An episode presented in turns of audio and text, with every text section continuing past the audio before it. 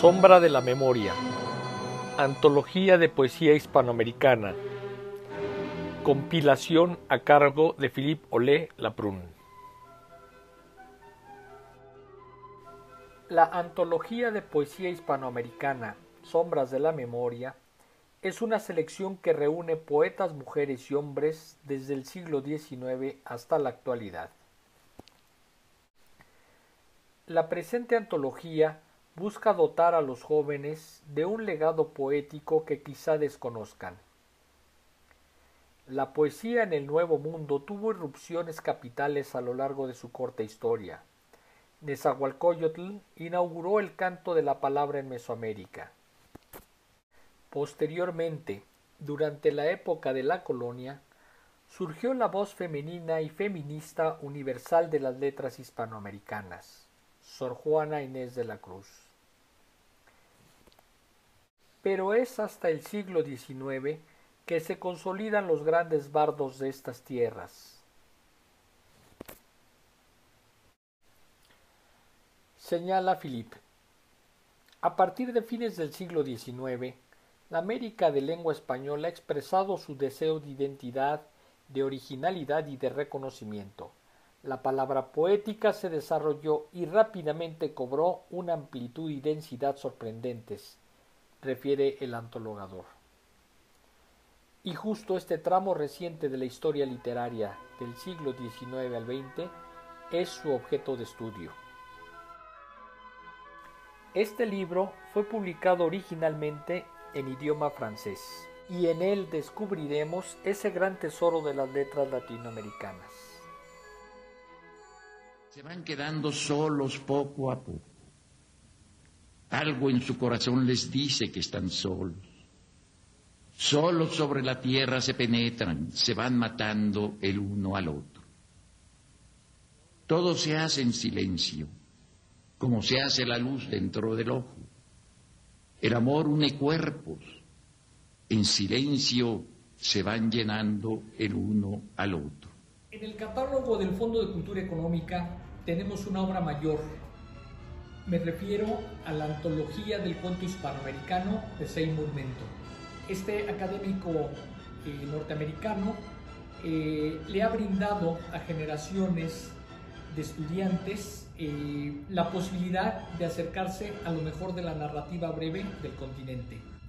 En esa misma vena, Filippo Le nos ofrece una obra importantísima, mayúscula, titulada Sombras de la Memoria, una antología de lo mejor de la poesía en Hispanoamérica del siglo XIX a nuestros días.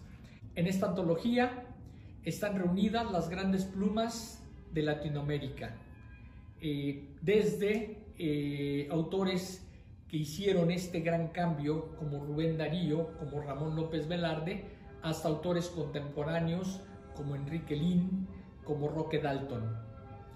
También las grandes poetas eh, de nuestro tiempo como Ida Vitale, Gabriela Mistral, Blanca Varela de Perú. För att mottaga världens förnämsta och mest eftertraktade litteraturpris.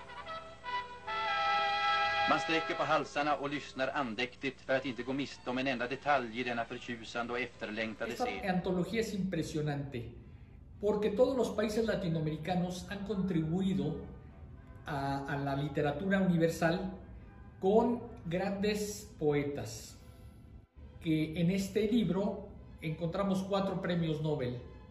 Eh, me refiero a Gabriela Mistral, a Pablo Neruda, a Miguel Ángel Asturias y Octavio Paz. De ese tamaño es eh, la creación de literatura y de poesía en nuestro continente.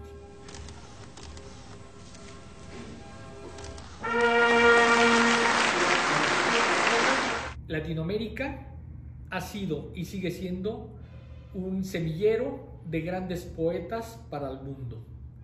Quédate en casa leyendo. Hay que dormir con los ojos abiertos. Hay que soñar con las manos. Soñemos sueños activos de río buscando su cauce.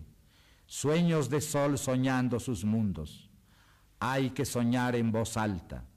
Hay que cantar hasta que el canto eche raíces, troncos, ramas, pájaros, astros. Cantar hasta que el sueño engendre y brote del costado del dormido la espiga roja de la resurrección, el agua de la mujer, el manantial para beber y mirarse y reconocerse y recobrarse, el manantial para saberse hombre, el agua que habla solas en la noche y nos llama con nuestro nombre.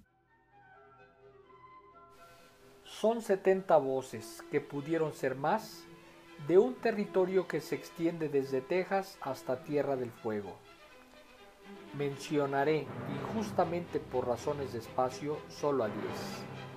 Rubén Darío, quizá el padre fundador de este despertar, Octavio Paz, Pablo Neruda, José Carlos Becerra, Gabriela Mistral, Jaime Sabines, Roque Dalton, César Vallejo, César Moro y Nicanor Parra.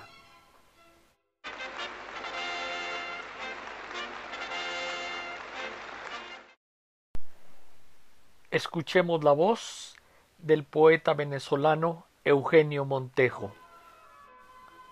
El poeta viaja de un verso a otro, entre semáforos vocálicos. No canta ahora, sería inútil, esquiva la sombra y el vértigo sin pronunciar palabra. Bajo esta larga noche, su voz es un relámpago que está alumbrando ahora en otra parte